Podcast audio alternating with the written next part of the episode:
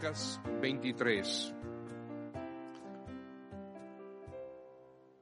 Vamos a leer este pasaje eh, a partir del versículo 26, pero antes vamos a orar. Señor, habiéndote adorado con uh, nuestras canciones al cantarte, habiéndote adorado con nuestros diezmos y ofrendas, habiendo adorado a través de nuestras oraciones a ti, ahora queremos adorarte con um, un corazón sumiso, tierno, sincero, con la expectativa de que tú nos hables.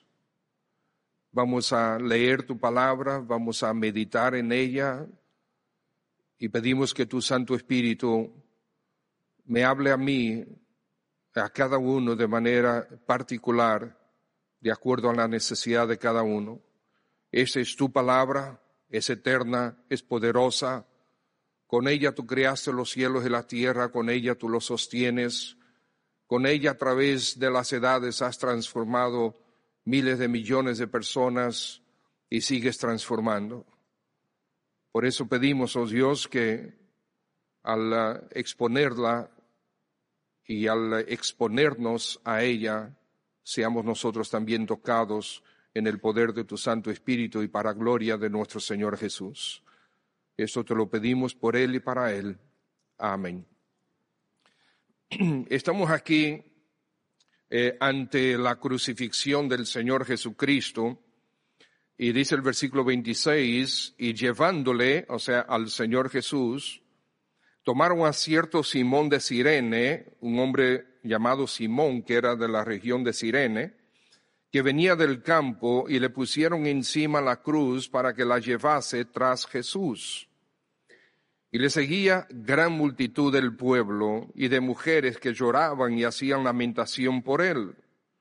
Jesús, pero Jesús, vuelto hacia ellas, les dijo, Hijas de Jerusalén, no lloréis por mí, sino llorad por vosotras mismas y por vuestros hijos, porque aquí vendrán días en que dirán, Bienaventuradas las estériles, y los vientres que no concibieron y los pechos que no criaron entonces comenzarán a decir a los montes, caed sobre nosotros y a los collados cubridnos. Porque si en el árbol verde hacen estas cosas, en el seco, que no se hará? Llevaban también con él, o sea, con el Señor Jesús, a otros dos que eran malhechores para ser muertos.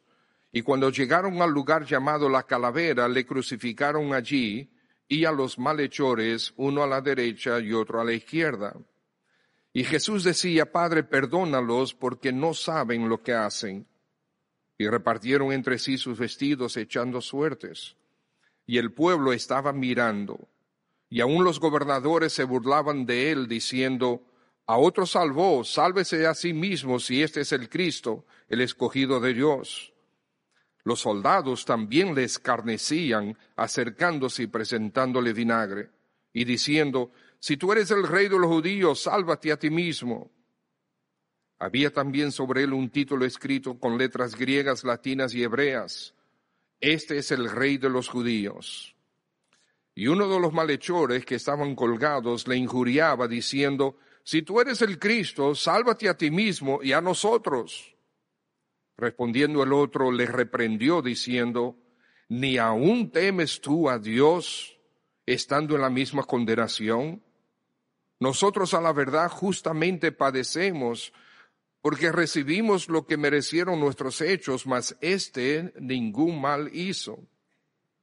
Y a Jesús, y dijo a Jesús, acuérdate de mí cuando vengas en tu reino. Entonces Jesús le dijo, de cierto, de cierto te digo que hoy estarás conmigo en el paraíso. Cuando era como la hora sexta, hubo tinieblas sobre la tierra hasta la hora novena, y el sol se oscureció y el velo del templo se rasgó por la mitad. Entonces Jesús, clamando a gran voz, dijo, Padre, en tus manos encomiendo mi espíritu. Y habiendo dicho esto, expiró. Cuando el centurión vio lo que había acontecido, dio gloria a Dios diciendo, verdaderamente este hombre era justo. Y toda la multitud de los que estaban presentes en este espectáculo, viendo lo que había acontecido, se volvían golpeándose el pecho. Pero todos sus conocidos y las mujeres que le habían seguido desde Galilea estaban lejos mirando estas cosas. Bueno, aquí tenemos realmente un pasaje increíble, un pasaje que nos llama mucho la atención y a mí me, gusta regresar una y otra y otra vez a este, a este pasaje. Y estimados, ¿cómo tener esperanza cuando no hay ninguna? ¿Cómo tener esperanza cuando todas las circunstancias apuntan hacia la derrota? Nosotros vivimos en un mundo donde cuántas cosas están pasando a nuestro alrededor, hay mucha gente sin esperanza. Solamente estar, eh, si nos dedicamos a escuchar las noticias todos los días, ¿cuáles son las noticias que hacen noticia? Las malas noticias. Y si nos dedicamos a escucharlas, es mala noticia sobre mala noticia sobre mala noticia, y no parece haber esperanza alguna para nosotros, sino que vamos de mal en peor. Nosotros encontramos aquí la condición de varias, eh, de varias personas, de la multitud, la condición de los eh, gobernantes, de los, eh, de los soldados, de los ladrones y del mismo Señor Jesús. Y vamos a meditar un poco sobre todo eso. Y encontramos que hay dos criminales que están siendo crucificados con el Señor Jesucristo. Y estos dos saben que les quedan quizás algunas tres horas de vida nada más mientras están colgados en esa cruz o cuando sean colgados en esa cruz.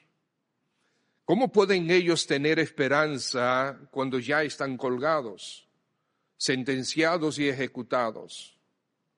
¿Podrían ellos o pueden ellos tener esperanza? ¿Cómo tener esperanza si sus pies y sus manos están ya clavados en la cruz y la agonía es insoportable? ¿Cómo tener esperanza si la muerte ya les fruñe en su mismo rostro? ¿Podían tener esperanza estos dos criminales? Pero ellos al inicio engrupen los dos en burlas contra Cristo, aún estando colgados ante la misma condenación. Los dos se unen a las burlas de los gobernantes y de los sacerdotes y de los soldados. Pero después hay uno que cambia. Y vamos a meditar sobre eso. Pero cada uno de nosotros tiene formas diferentes de responder ante circunstancias que parecen tener eh, un final realmente funesto, difícil. Asuntos de, salud, pérdida de, una, de un ser amado, pérdida del trabajo, eh, quizás el colapso de su, ah, de su empresa, eh, hijos que están por malos caminos, padres abusadores eh, y cuántas otras circunstancias pudiéramos nosotros nombrar. Y nosotros tenemos diferentes formas de responder ante esas circunstancias. Más allá de este sol, amados hermanos, hay un Señor y hay un Salvador. Más allá de este sol hay un Rey que es soberano sobre todo. Él fue el que creó con el, poder de su palabra los cielos y la tierra. Y dice que Él mismo sostiene todo, todo este universo con su misma palabra. no solo nosotros podemos creer en Él, sino podemos tener absoluta, total confianza, esperanza en Él, porque Él es el Rey y Señor, Rey de Reyes, Señor de Señores. Él es el Salvador, Él es Dios. Podemos tener absoluta esperanza para la eternidad, no solamente en este tiempo, sino para la eternidad que es más importante. Por lo tanto, profesar esperanza en nuestras vidas sin Cristo es una ilusión. Pero yo quisiera que nosotros nos concentremos, sí, en Cristo Jesús, porque Él es el único que puede darnos y establecernos en total esperanza. Y aquí tenemos entonces a Cristo y a estos dos criminales, estos malhechores colgados cada uno en su cruz. Y mientras ellos están colgados, el peso de sus cuerpos eh, incide, hace fuerza sobre sus coyunturas. Y éstas van cediendo. Un hombre en aquel tiempo que todos caminaban, no había tecnología, no había carros, no había motocicletas, ni bicicletas siquiera. Probablemente un hombre promedio pesaba entre 160 y 170 libras. Todo este peso colgado sobre los dos clavos de las manos o sobre los clavos de los pies cuando ellos se impulsaban porque ya no aguantaban el dolor de las manos. Pero mientras tanto, el peso del cuerpo los iba estirando, iba rasgando sus heridas. Y probablemente los clavos fueron clavados por aquí, por la, por las, por la, ¿cómo se llama? Las muñecas de la mano. Y ahí hay un, nervio que es, que produce un dolor terrible. Algún, alguna vez se ha dado un golpe aquí y ve todas las estrellas del mundo, okay, ese es el nervio que llega hasta aquí y, y al penetrar las manos, ese clavo, chocando con ese nervio todo el tiempo, el dolor era absolutamente horrible. Y por lo tanto ellos colgaban y al colgar solamente podían respirar por la fuerza del diafragma. Y cuando ya el diafragma se cansaba y se quedaban sin respirar, entonces se impulsaban por los pies, que estaban clavados también. Imagínense el dolor. 160, 170 libras impulsadas sobre solo ese punto, ese clavo que atravesó sus pies. Yo no puedo, no puedo ni pensar en eso. No me imagino cómo sería. Pero ellos se impulsaban ahí para poder recoger un poquito más, otra vez, otro soplo más. Pero llegó un punto, el Señor Jesús, donde Él ya no pudo más y murió. El último soplo de vida que él pudo recoger fue para decir, en tus manos, en tus manos encomiendo mi espíritu. Y ahí quedó. Pero para los, los otros dos que estaban colgados, los malhechores, Dice Juan que los soldados tuvieron que romperle las piernas para que no se impulsaran para respirar. Al romperle las piernas ya no podían impulsarse y entonces morían asfixiados. Esto era la crucifixión. Y ninguno llegaba a la cruz sin antes haber recibido una buena cantidad de latigazos, de golpes de todo tipo. De hecho, dice, dice la historia que muchos de los que iban a ser crucificados, por causa del maltrato tan grande que recibían antes de llegar a la cruz, ni siquiera llegaban a ser crucificados porque morían antes.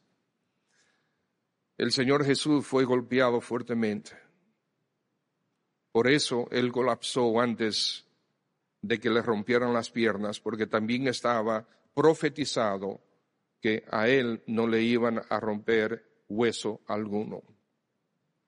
Entonces, ante todo esto estamos nosotros, amados hermanos. Yo quisiera que, en primer lugar, pudiéramos ver la condición de las multitudes de todos los presentes. Si ustedes ven el, el pasaje que dice que ahí estaban una multitud del pueblo, la multitud del pueblo mirando, la multitud que le seguía, las mujeres que le seguían. Habían ahí muchos curiosos y la verdad es que en nosotros hay una especie de morbo que nos gusta ver eh, la gente sufriendo. Eh, por eso es que cuando hay un accidente, parte del problema cuando hay un accidente en las calles es la gente que se detiene a mirar.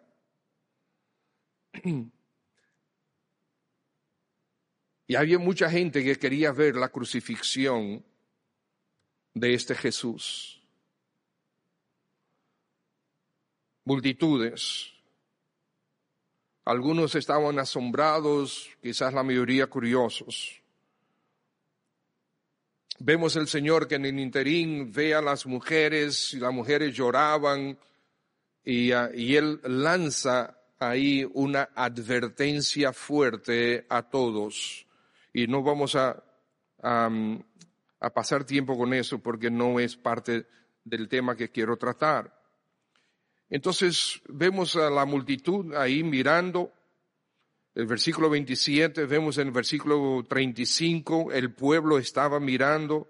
Y vemos en el versículo 48 que toda la multitud de los que estaban presentes en este espectáculo, dice, dice Lucas, estaban ahí todos mirando. ¿Y qué hicieron? Nada. ¿Hicieron algún intento para parar esto? No. ¿Podían hacerlo? Muy seguramente no podían hacer nada.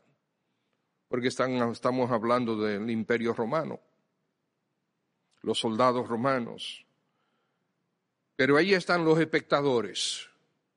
Y ustedes saben que ante la realidad de nuestro Señor Jesucristo, la mayoría de la gente son simplemente espectadores. ¿Creen en Jesús? Sí, es verdad, yo creo en Jesús. ¿Tú crees en Jesús? Sí, yo creo en Jesús, pero ¿qué crees de Jesús? Y miras de lejos y damos gracias al Señor que, que si nos estás visitando aquí esta mañana, pues alabamos en nombre del Señor y, y queremos que la palabra de Dios sea de bendición para ti y todos los demás que que somos parte de esta iglesia, no debemos tener al Señor Jesús como, eh, o mirarlo como espectadores, y muchas veces lo hacemos. No estamos realmente comprometidos con la persona de Jesús, nuestro Señor. Miramos de lejos, tenemos curiosidad, y sí podemos decir que creemos, pero vidas muy poco comprometidas con el Salvador, con el Señor. Pero también vemos aquí los dos criminales, el versículo 32, la condición de los criminales.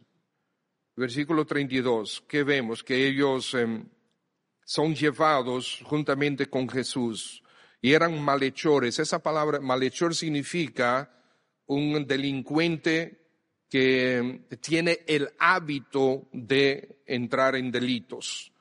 Okay, yo puedo ser un criminal de una sola vez, quizás maté a una persona, quizás robé algo, fe fue una sola vez, pero un malhechor es alguien que tiene el hábito de hacer esto. Y estos dos eran malhechores. Finalmente fueron condenados a muerte. No fueron condenados a muerte por buena gente. Ellos muy probablemente habían sido homicidas, eh, además de ladrones. Y ahí están ellos. los criminales. Y déjame decirles que debemos recordar que ellos estaban condenados a muerte. Debemos recordar el sistema, el avanzado para su época del sistema judicial romano, que de hecho es la base a la mayoría de los sistemas judiciales del Occidente, el sistema eh, judicial romano. Es, era muy completo, muy avanzado para su época. Y si estos fueron condenados a muerte, fueron condenados a muerte según ese sistema de manera justa. No eran buenas personas, ¿okay? eran criminales, repetitivos. Probablemente habían eh, matado, habían hecho todo tipo de delincuencias o de delincuencia. Pero también tenemos a los gobernantes, fíjense el versículo 35. El pueblo estaba mirando y aún los gobernantes, ¿qué hacían los gobernantes? Se burlaban de él, diciendo, a otro salvó, sálvese a sí mismo. Si este es el Cristo, el escogido de Dios, no di que tú eres el Cristo, pues sálvate. No di que tú tienes todo el poder, pues sálvate. No di que tú resucitaste a los muertos a no sé cuántas personas, pues mira, haz algo por ti mismo. Burlándose del Señor. De hecho, en el versículo 38 vemos el título eh, sobre la, la cruz de Cristo que dice, este es el rey de los judíos. Eso también es una burla. Porque mira lo que estamos haciendo con el rey de los judíos. Lo estamos crucificando. Lo hemos vencido y cualquiera que levante la cabeza pretendiendo algo así, nosotros le vamos a bajar rápidamente. Pero también tenemos los soldados. Versículo 36. Fíjense que los soldados también le escarnecían, acercándose y presentándole vinagre y diciendo, si tú eres el rey de los judíos, sálvate a ti mismo, repitiendo lo mismo que los gobernantes. Pero eran los soldados que en el versículo 26 llevaban a Cristo y que en el versículo 32 llevaban a los otros dos criminales eran los soldados que hicieron todo esto y fueron los dos los soldados, no dos soldados, sino los soldados que finalmente los crucificaron. ¿Qué más tenemos nosotros? Tenemos ahora la condición particular de los dos malhechores. Primero la condición de la gente, de la multitud en general, ahora la condición particular de los dos criminales, de los dos malhechores. Ellos eran culpables, culpables de muchos delitos, una vida de delincuencia, y ellos estaban ahí siendo crucificados. ¿Por qué? Porque eran culpables. Y es importante enfatizar esto porque porque el Señor Jesús era inocente. Y la escritura eh, profética dice que él iba a ser condenado juntamente con los criminales. Se cumplió ahí la profecía. Y una vez estos dos estaban sentenciados y crucificados, ya no había esperanza humana para él. Porque el que estaba colgado en una cruz aunque estuviera vivo todavía, ya no había esperanza. No había nadie ni nada que podía apiarlo de esa cruz. Estaban muertos. Aún con vida, ya estaban muertos. Estaban condenados. Sin esperanza. Pero estos dos criminales, estos dos malhechores, tenían sí una solución a su lado. Ahí mismo, al lado de ellos, tenían la esperanza. Ambos estaban en presencia del único que sí podía hacer algo por ellos. Lo tenían ahí mismo, en el medio. Pero era necesario mirarlo con y por fe al Señor Jesús. ¿Por qué? Porque estaba colgado también, juntamente como ellos. Estaba sufriendo también como ellos, tenían heridas como él, estaba sangrando igual que ellos. Mirarlo a Jesús en esas condiciones y creer que Él es mi esperanza, era necesario mirarlo con fe y por fe. Y cada uno de ellos lo miró y lo miró de manera diferente. Este de este lado lo miró de una manera y este de este lado lo miró de otra manera.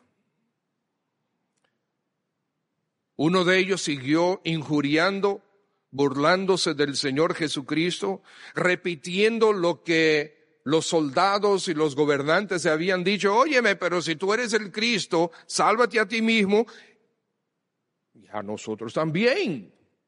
Ahora, nosotros lo decimos de manera muy fácil, lo leemos de manera muy fácil, pero recuerden la condición de esta gente. Ellos estaban, eh, como dicen en inglés, gasping, eh, están esforzándose por poder respirar. Y por lo tanto, cada vez que ellos hablaban, ellos tenían que impulsarse con los pies para hablar y hablar rápido y hablar con mucho dolor. Nosotros lo leemos fácil, ¿verdad?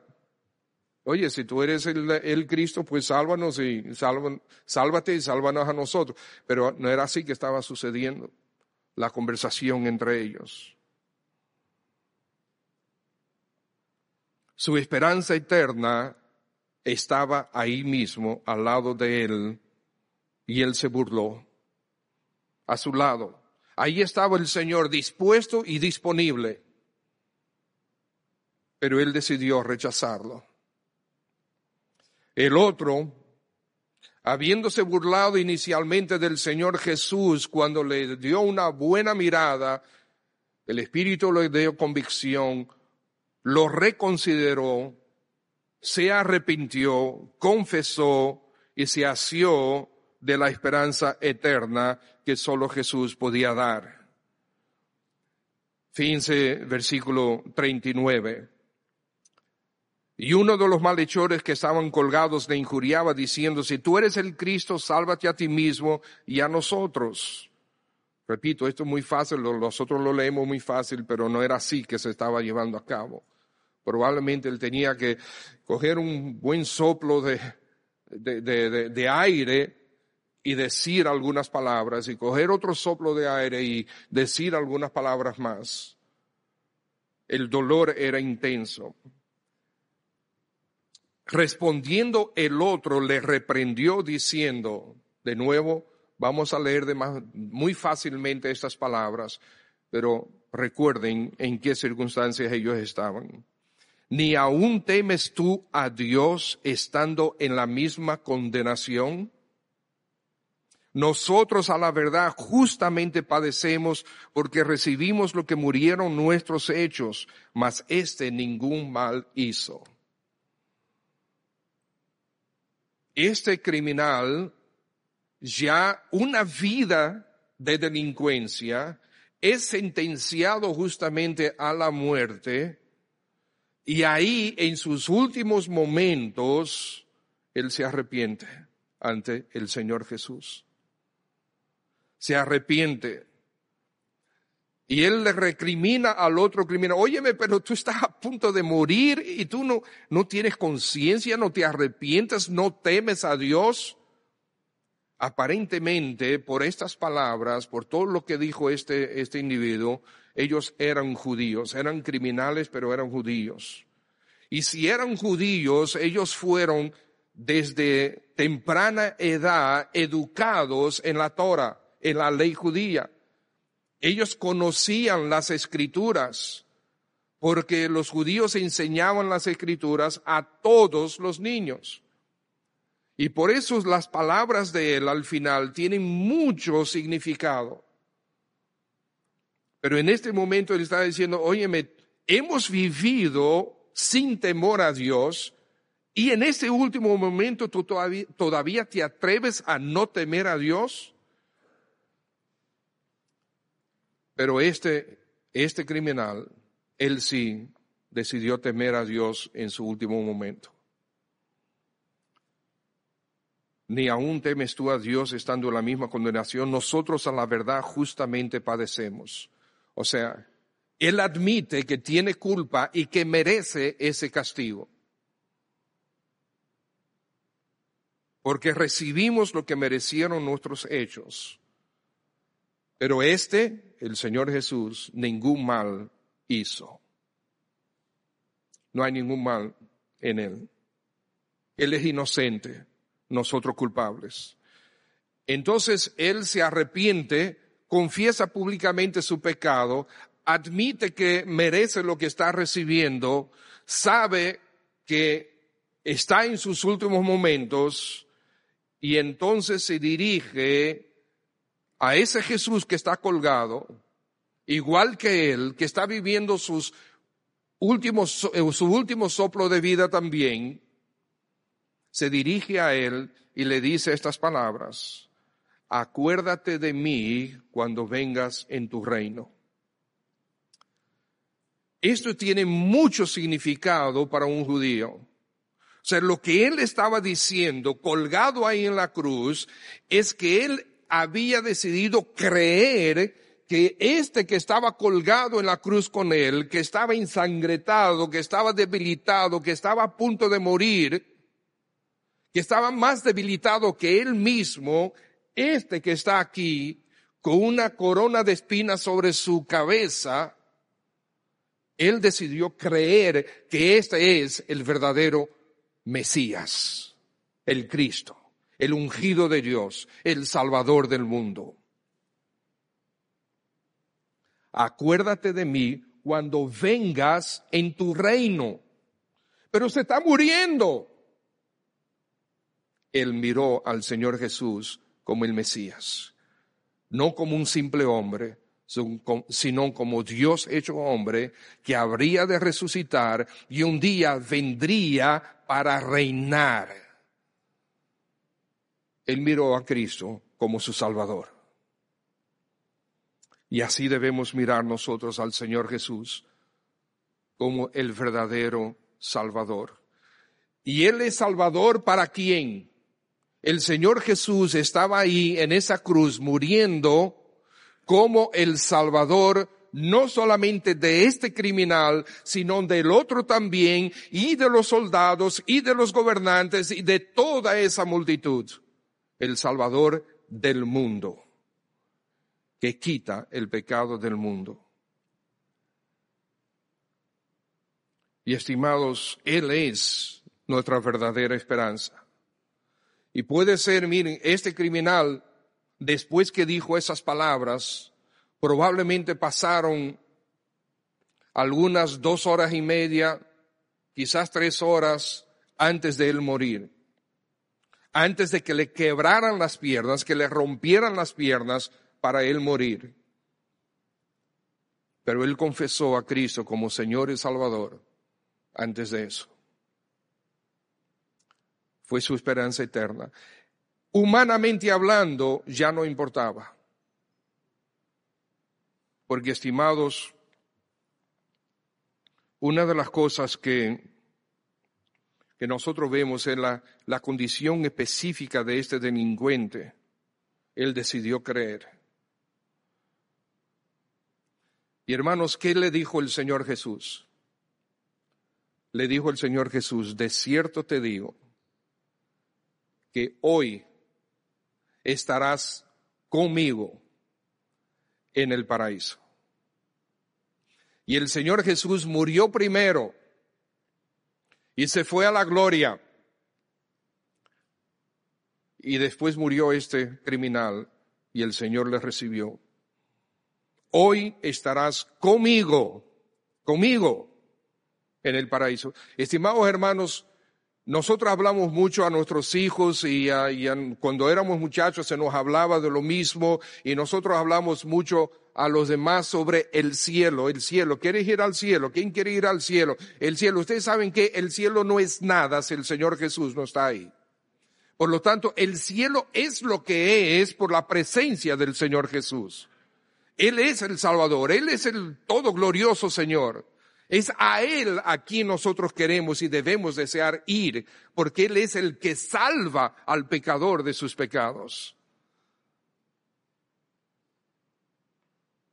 Y aquí está Él.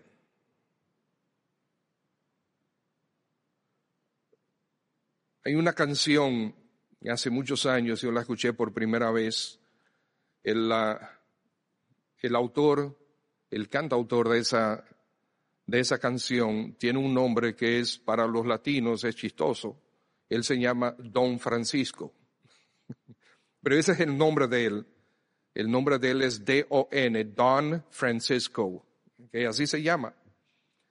Y él tiene una canción espectacular donde él hace, él canta la historia de la crucifixión desde el punto de vista de este malhechor. Y como él miraba y veía las cosas y veía y vio al Señor Jesús. Y entonces murió y la canción, el cantautor sigue la canción después que él muere. Y eso me hace, me paran los pelos de punta cuando yo escucho esa canción, esa parte de la canción.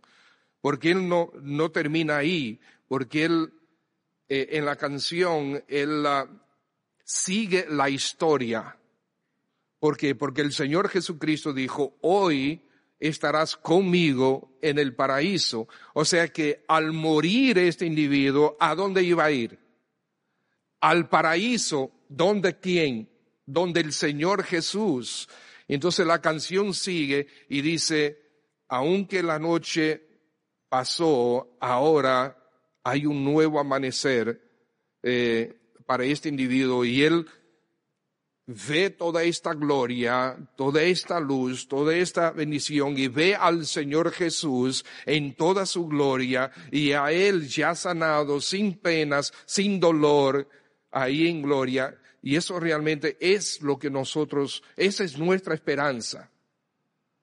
Es una vez terminamos nuestra vida aquí, sea como sea que la terminemos, nuestra vida aquí, ya sea a través de una enfermedad, ya sea de por la enfermedad de todo el mundo, ¿verdad? La de viejo, ya sea por un accidente, sea cual sea la razón, cuando terminemos nuestra vida aquí, nosotros cerramos nuestros ojos aquí, pero los abrimos en gloria. Esa es nuestra esperanza eterna, mirando al Señor Jesucristo. Y déjame decirte, si Él, si el Señor Jesucristo no es tu Señor y tu Salvador aquí, no pasarás a la gloria.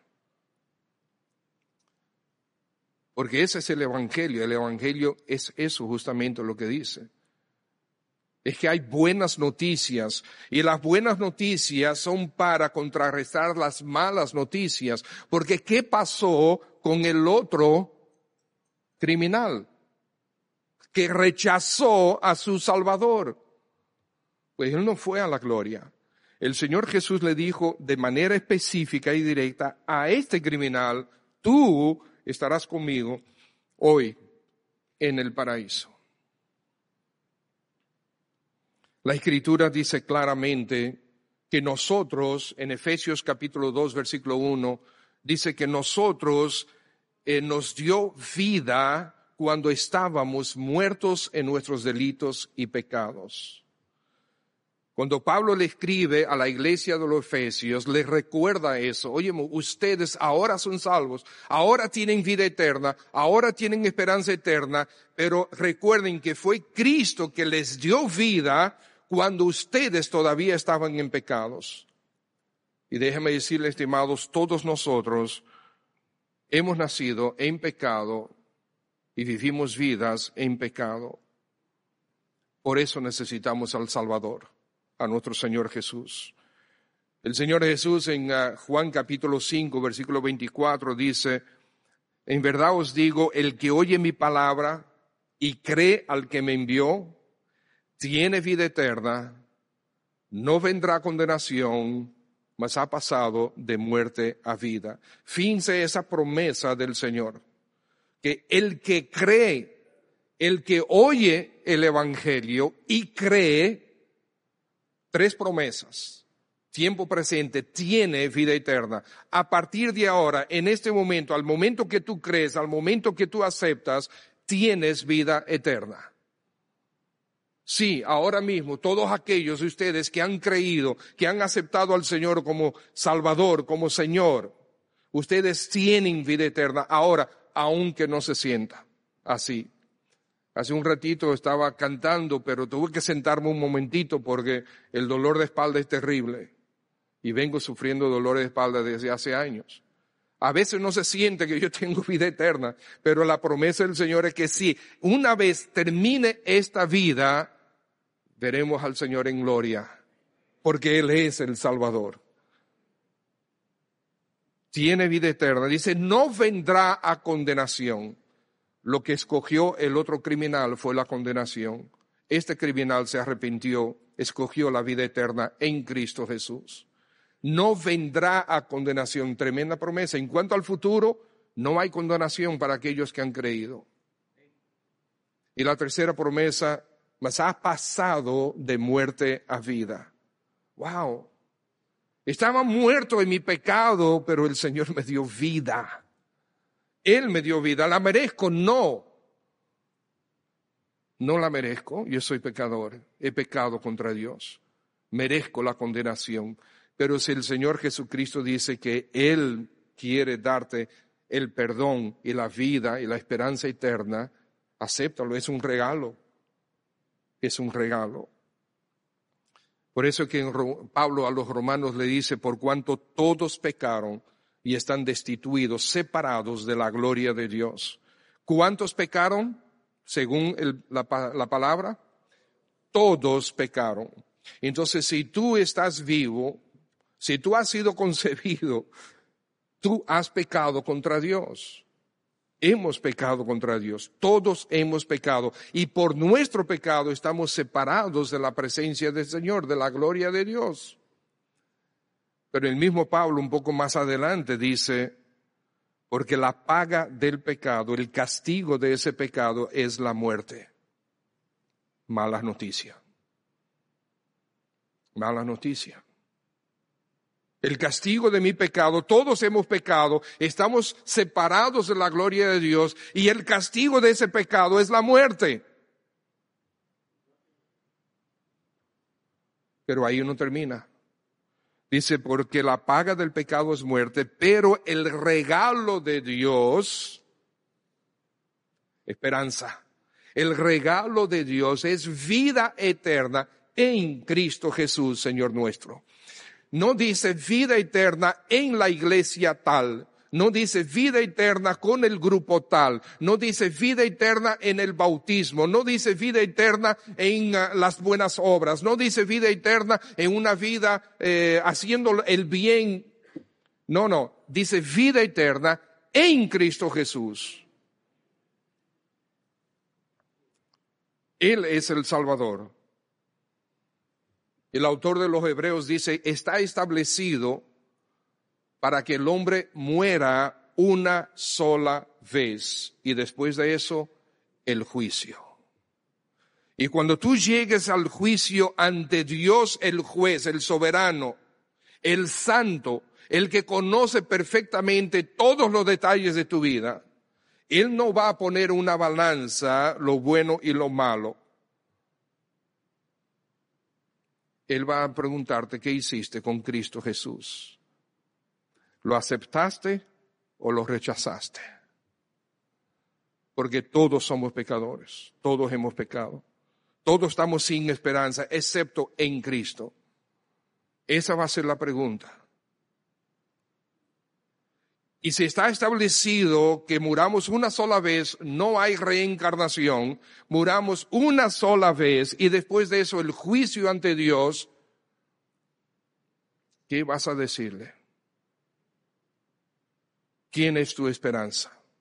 ¿Quién es tu abogado? ¿Quién te va a defender en ese juicio? Si el Señor Jesús es tu Salvador y Señor, Él te va a defender, porque Él le va a decir al Padre, yo morí por Él en la cruz, aleluya. Y Él creyó en mí. Por eso que Pablo a los romanos dice, si confiesas con tu boca que Jesús es el Señor, hay que creer, confesar, admitir publicar en tu corazón que Jesús, con tu boca, que Jesús es tu Señor, es el que manda en tu vida. Tú aceptas su autoridad sobre tu vida. Lo que Él dice, eso es verdad. Y si Él dice que yo soy pecador, yo soy pecador. Y si Él dice que yo necesito el perdón, yo necesito el perdón. Y si Él dice que yo necesito tenerle a Él como Salvador, yo le voy a tener a Él como Salvador. Si tú confiesas con tu boca que Jesús es el Señor, y creyeres en tu corazón que Dios le levantó de los muertos, serás salvo. ¿Escuchaste esa promesa? Serás salvo. Salvación. Dios está diciendo, hay salvación para ti. Hay esperanza eterna. Hay vida eterna en Cristo Jesús. Él es el único. Esta esto es solamente un auditorio. Aquí se reúne la Iglesia Bautista Cristiana. Nosotros que como que hemos decidido eh, congregarnos aquí, adorar al Señor aquí y nos hemos puesto ese nombre, Iglesia Bautista Cristiana, pero esta iglesia no salva a nadie. Yo no puedo salvar, tú no puedes salvar, tú no puedes salvar a nadie. Esta iglesia no salva a nadie. Predicamos el Evangelio de Cristo Jesús, que es el único y verdadero Salvador. Y eso es lo que estamos haciendo esta mañana. Para que creas en Él. Y si este malhechor, que tuvo exactamente la misma condición que el otro, exactamente la misma condición, una vida de pecado, y tenían al lado de él el Redentor. Exactamente la misma condición pero uno le rechazó y el otro lo aceptó. ¿Cuál es tu decisión? ¿Cuál es tu decisión? Este malhechor se dirigió al único que podía darle esperanza eterna. Y fue salvo. Porque el Señor Jesús no miente. El Señor Jesús le dijo, hoy estarás conmigo en el paraíso. Y ese día, ese malhechor murió. ¿Y a dónde fue? Al paraíso, con el Señor Jesús. Esperanza eterna.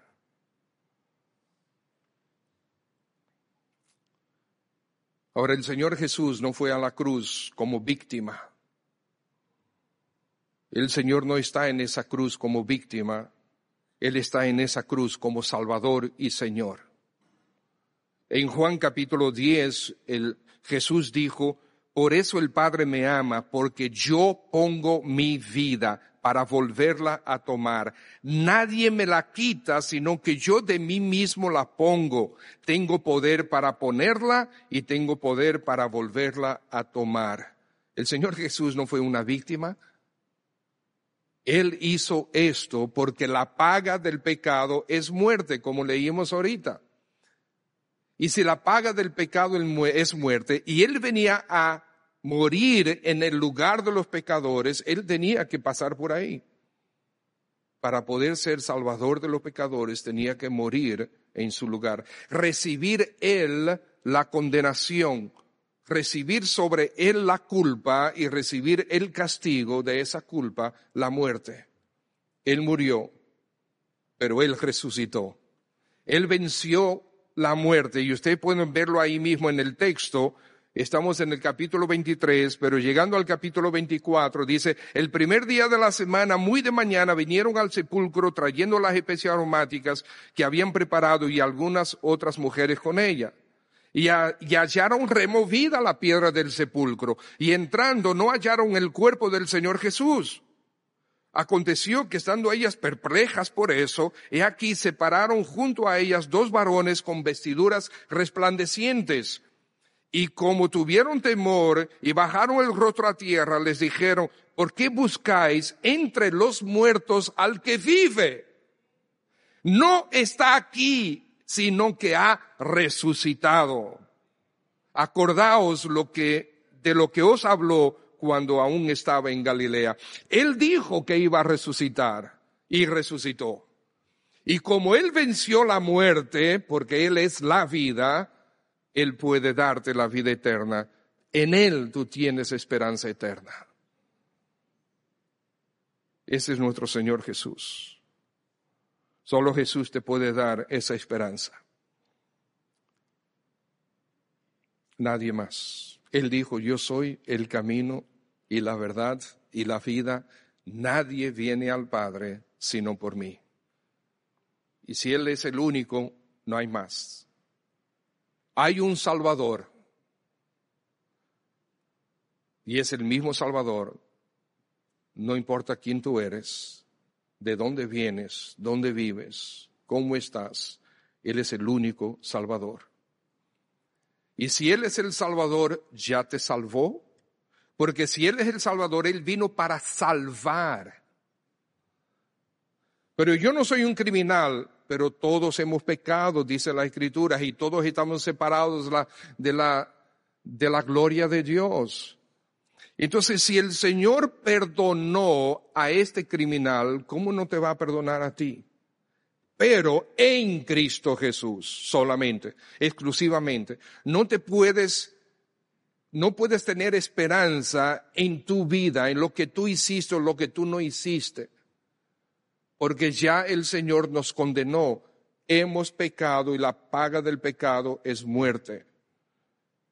Necesitamos un Salvador y ese Salvador está vivo. Es Cristo Jesús y un día volverá por nosotros. ¿No lo quieres tener a Él como Señor y Salvador? Vamos a orar en estos momentos, todos por favor con los ojos cerrados.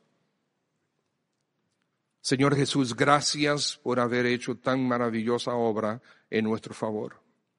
Gracias, Padre, por habernos dado tu palabra en la que podemos meditar y podemos ver estas gloriosas verdades.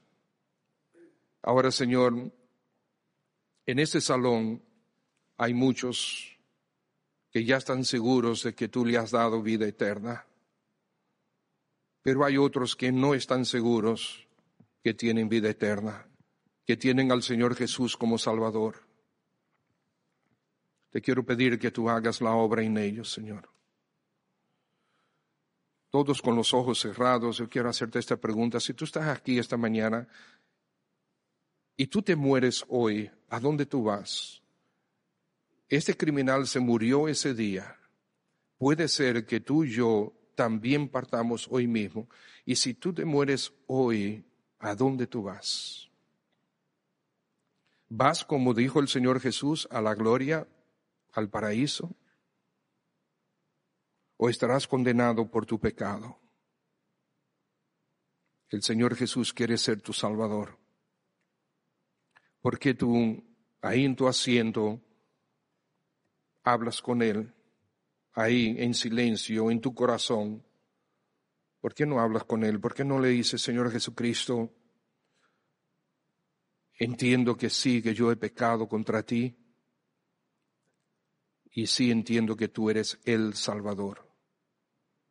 Por lo tanto, Señor Jesús, perdona mis pecados y sálvame de la condenación. Yo quiero que tú seas mi Salvador y mi Señor. Te pido que tú me des vida eterna para que el día que yo parta yo pueda estar contigo en gloria por la eternidad. Gracias Señor Jesús por tu perdón y por tu salvación. Quizás esa fue tu oración juntamente conmigo. La, oración no salva, lo que salva es la fe, si tú realmente crees en Cristo Jesús. Pídele a Él que te perdone y te salve. Dile, Señor Jesús, estoy aquí, estoy desnudo delante de ti. Tú conoces mis pecados, por favor, perdóname. Yo quiero, necesito que seas mi Salvador. Me entrego a ti. Tus propias palabras, tus propias palabras, Señor Jesús, aquí, aquí estoy. Es más, quizás ni siquiera sabes qué decir, pero si tu corazón está inclinado a creer que Jesús es tu Salvador, Él va a oír esa oración, aunque sea una oración torpe, como la mayoría de las mías. Padre, tú conoces el corazón de cada uno y tú has visto y ves y conoces. Glorifícate, oh Dios, en salvar a aquellos que deben ser salvos. Si tú en esta mañana no te vamos a avergonzar, solamente queremos eh, orar por ti. Si ya oraste de esta manera, si pediste al Señor que te perdone y sea tu Salvador, si lo hiciste, déjame ver tu mano. Yo quisiera orar por ti. No te voy a avergonzar, solamente voy a orar por ti no vamos a hacer más nada que hacer esto, pero me gustaría saber, amén, veo tu mano, si Dios te bendiga, puede bajar tu mano. ¿Alguien más? Te dijiste, Señor, sí, yo quiero que tú seas mi Salvador, perdona mis pecados. ¿Alguien más? Yo quiero orar por ti. Voy a orar por, por esta persona y uh, también alguien más. Sí, Señor Jesús, perdona mis pecados, por favor. Yo quiero que tú seas mi Salvador. ¿Alguien más? No resistas al Señor Jesús. Entrégate a Él. Padre, tu palabra no vuelve vacía. Sabemos que tú ah, eres el Salvador de todo aquel que se arrepiente, se entrega a ti. Gracias por ah, el tiempo que hemos podido meditar en tu palabra. Gracias por todos los presentes. Gracias, Señor, por ah, permitirnos escuchar, y, meditar en lo glorioso que tú eres como Señor y Salvador. Bendice a cada familia aquí representada, cuídales, Señor, esté proveyendo tú para todos los, sus necesidades. Mira las enfermedades, mira las luchas, mira las circunstancias de cada uno. Sé con ellos, dale fortaleza, eh, dale sabiduría y, y, Señor, ayúdales en sostenerse eh, en, las circunstancias de pruebas que pudieran tener. Y gracias, oh Padre, por tus promesas en Cristo Jesús. Amén. Dios le bendiga a todos.